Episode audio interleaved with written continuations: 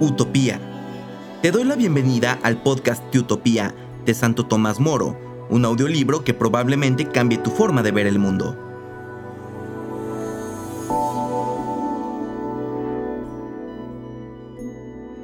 En este décimo octavo episodio seguimos en el segundo libro, Religiones de los Utopianos, y leeremos de la página 65 el quinto párrafo a la 69 el primer párrafo. Religiones de los utopianos. Las religiones son diferentes tanto en la isla como en sus ciudades. En unos sitios adoran al sol, en otros a la luna, en otros a alguna de las estrellas errantes como a un dios. Algunos grupos tienen como dios e incluso como el dios supremo a alguno de los antepasados señalado por su poder o por sus virtudes pero la mayor parte de los utopianos, y por cierto la más sana, no admite nada de esto creen en una especie de naumen desconocido, eterno, inmenso e inexplicable, muy por encima de la comprensión humana y difuminado por todo lo creado. No tanto como una masa, sino más bien como una fuerza. Lo llaman Padre, consideran que es el origen, fuerza, providencia y fin de todas las cosas. Solo a él le tributan honores de Dios. El resto de los utopianos, aunque tengan creencias diferentes, conviene con estos que piensan que entre todos los dioses hay uno que es como él, primero y supremo. Él es el creador del mundo y de su providencia. En su lengua nativa todos le llaman Mitra, si bien luego cada uno interpreta a su manera y según los lugares este nombre y concepto, dejado que cada uno tenga su opinión a este respecto, todos están de acuerdo en que ese ser que ellos miran como superior es el mismo que el unánime sentir de los hombres tiene como creador y rector del mundo. Me parece que los utopianos están en camino de ir dejando todas estas supersticiones para centrarse en un credo único que les parece el más racional y que supera los diferentes credos. Ya habrían dado ese paso, pero cualquier acontecimiento adverso que les suceda mientras están tratando de mudar de religión, lo interpretarían no como un suceso casual, sino como un aviso y castigo de la divinidad. Lo interpretarían como venganza del malvado propósito de cambiar de religión, cuando les hablamos del nombre de Cristo, de su doctrina, mandamientos y milagros,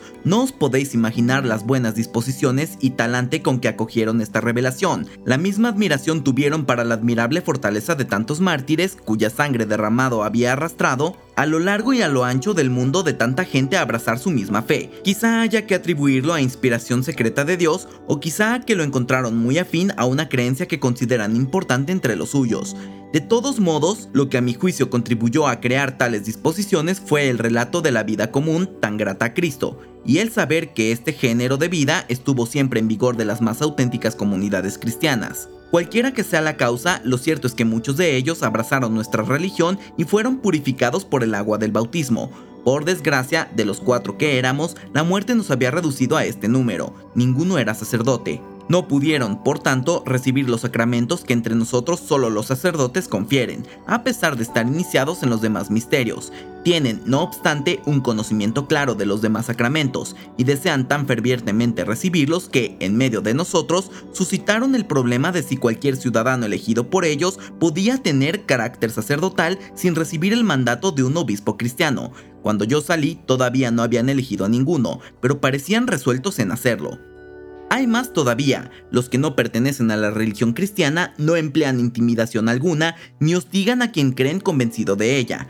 Durante mi estancia en la isla, sin embargo, pude ver cómo era severamente castigado uno de los fieles de nuestro grupo. Este hombre recientemente bautizado hablaba públicamente de Cristo con mayor pasión que prudencia, a pesar de nuestros consejos en contra.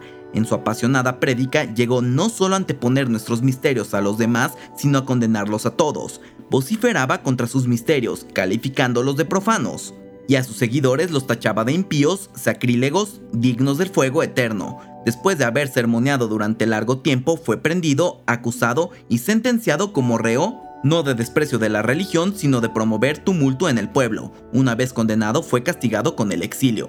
En efecto, las instituciones utopianas más antiguas contemplan que ninguna persona se vea perjudicada por su religión. Ya desde el principio, Utopo se había dado cuenta de que antes de su llegada, los indígenas estaban en perpetua guerra a causa de las religiones, Observó también que esta situación del país le había facilitado enormemente su conquista, ya que las sectas disidentes, en vez de estar unidas, combatían aislada y separadamente. Conseguida la victoria y dueño ya de la isla, decretó que cada uno era libre de practicar la religión que le pluguiera. No proscribió, sin embargo, ese proselitismo que propaga la fe de una manera razonable, suave y humilde, que no trata de destruir brutalmente a los demás si sus razones no convencen, y que, en fin, no emplea ni la violencia ni la injuria. Quien se sobrepasa en estos puntos es castigado con el destierro o con la esclavitud. Todo esto lo dispuso Utopo por imperativo de la paz. Esta quedara totalmente destruida con discusiones continuas y los implacables odios que originan, pero pensó además que esta medida redundaba en beneficio de la misma religión. No se atrevió a dogmatizar a la ligera sobre asuntos tan serios. No estaba seguro de que Dios no quería un culto vario y múltiple al inspirar unos a uno y a otros otro. Pensó que era insolente y grosero exigir por la fuerza o por amenazas que lo que uno cree que es verdadero lo tengan que admitir los otros, y ello aún a sabiendas de que una sola es la verdadera y las otras son falsas. Pensó sabiamente que, si se procede con moderación y prudencia, la fuerza de la verdad emerge y se impone por sí misma. Si, por el contrario, se acude a la guerra y a la violencia, resulta que los más atrevidos suelen ser siempre los peores. De esa manera la religión, por santa y buena que sea, quedará ahogada entre las supersticiones más burdas como el trigo entre las espinas y los abrojos. Optó por una vía de moderación, dejó que cada uno creyera aquello que te pareciera mejor, se opuso con el mayor rigor a que nadie abdicase de su dignidad humana hasta el punto de creer que el alma desaparece con el cuerpo y que el mundo va a la deriva sin la providencia de Dios. Creen, en consecuencia, los utopianos que están marcados unos premios para los buenos y fijados unos suplicios para los malos. A quienes tengan en esto ideas contrarias ni siquiera los consideran hombres. Piensan que han traspasado el límite de su humanidad llegando a ser como unos pobres animalillos. No los cuentan tampoco como ciudadanos. Piensan que si no fuera por el miedo destruirían todas sus instituciones. No se puede dudar de que un hombre así no respetaría las leyes del Estado o trataría de eludirlas por violencia con tal de satisfacer sus intereses. No tiene ningún resorte más allá de la ley ni nada tiene que esperar más allá de la muerte. A quienes tienen esas ideas no les conceden ningún cargo, ni les tributan honor alguno ni les ponen al frente de cargos públicos. Se les mira más bien como gente inepta y de baja condición. No les castigan, están convencidos de que nadie puede hacerles pensar de otra manera. Atemorizarlos será inducirles a la hipocresía. Nada odian más los utopianos que la mentira tan cercana siempre del engaño. No les prohíben defender sus opiniones, no lo pueden hacer ante el vulgo, delante de los sacerdotes y varones sensatos no solo los pueden hacer, sino que los animan a que lo hagan. Son conscientes de que tales locuras se desvanecerán ante la razón. Hay otros ciudadanos, y por cierto, bastante numerosos, a quienes no les prohíben exponer sus teorías, pues piensan que tienen su razón. No son malos, sino que llevados más bien de su bondad, piensan que los animales tienen también un alma inmortal.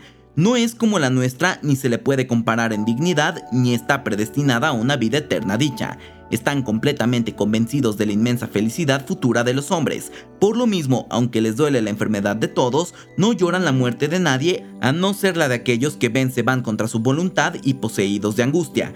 Lo tienen esto como muy mala señal. Piensan que el alma aturdida y consciente de sus culpas tiene como presagio de los tormentos que le esperan y por eso tienen miedo a morir. Son de opinión que no puede agradarle mucho a Dios la llegada de quienes tienen miedo de ir a su encuentro, sino que se llegan temblando y como a la fuerza. Quien ve una muerte así se llena de espanto. A los que así mueren los conducen tristes en silencio, piden a Dios con los brazos en alto que tenga piedad de sus debilidades y de esta forma les dan tierra. Por el contrario, nadie llora la muerte de los que fallecieron con ánimo alegre y con santa esperanza. Acompañan sus cuerpos con cánticos y encomendando sus almas al Señor con gran fervor. Incineran los cuerpos con mayor reverencia que dolor. En el lugar de la hoguera levantan una columna en la que escriben los méritos y gracias del difunto. De vuelta a sus casas recuerdan y cuentan los hechos y cualidades del difunto poniendo especial interés en su alegre tránsito de la vida. El recuerdo de la dignidad de los difuntos lo juzgan de saludable acicate para los vivos y grato culto para quienes murieron. Piensan que los difuntos oyen cuando de ellos se dice, aunque sean invisibles por la imperfección de nuestro ser. No sería justo que las almas de los bienaventurados no tuvieran la libertad de ir donde creyeran conveniente.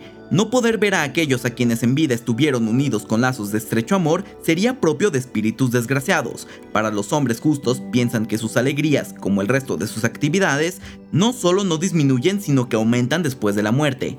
Piensan que los muertos andan mezclados con los vivos, y que son testigos de cuanto estos dicen y hacen. Con esta fe se lanzan arriesgados a sus empresas como si les diera ánimo la presencia de tan nobles testigos y la presencia de sus mayores les prohíbe realizar aún en secreto cualquier obra deshonesta. se ríen y tienen en menosprecio los agüeros y demás artes de la adivinación o superstición que tanta estima tienen entre otros.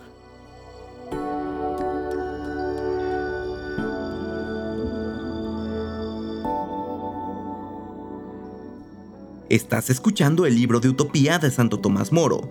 Si te está gustando o sirviendo de alguna manera, no dudes en compartirlo en tus redes sociales. También recuerda seguirnos en tu plataforma favorita.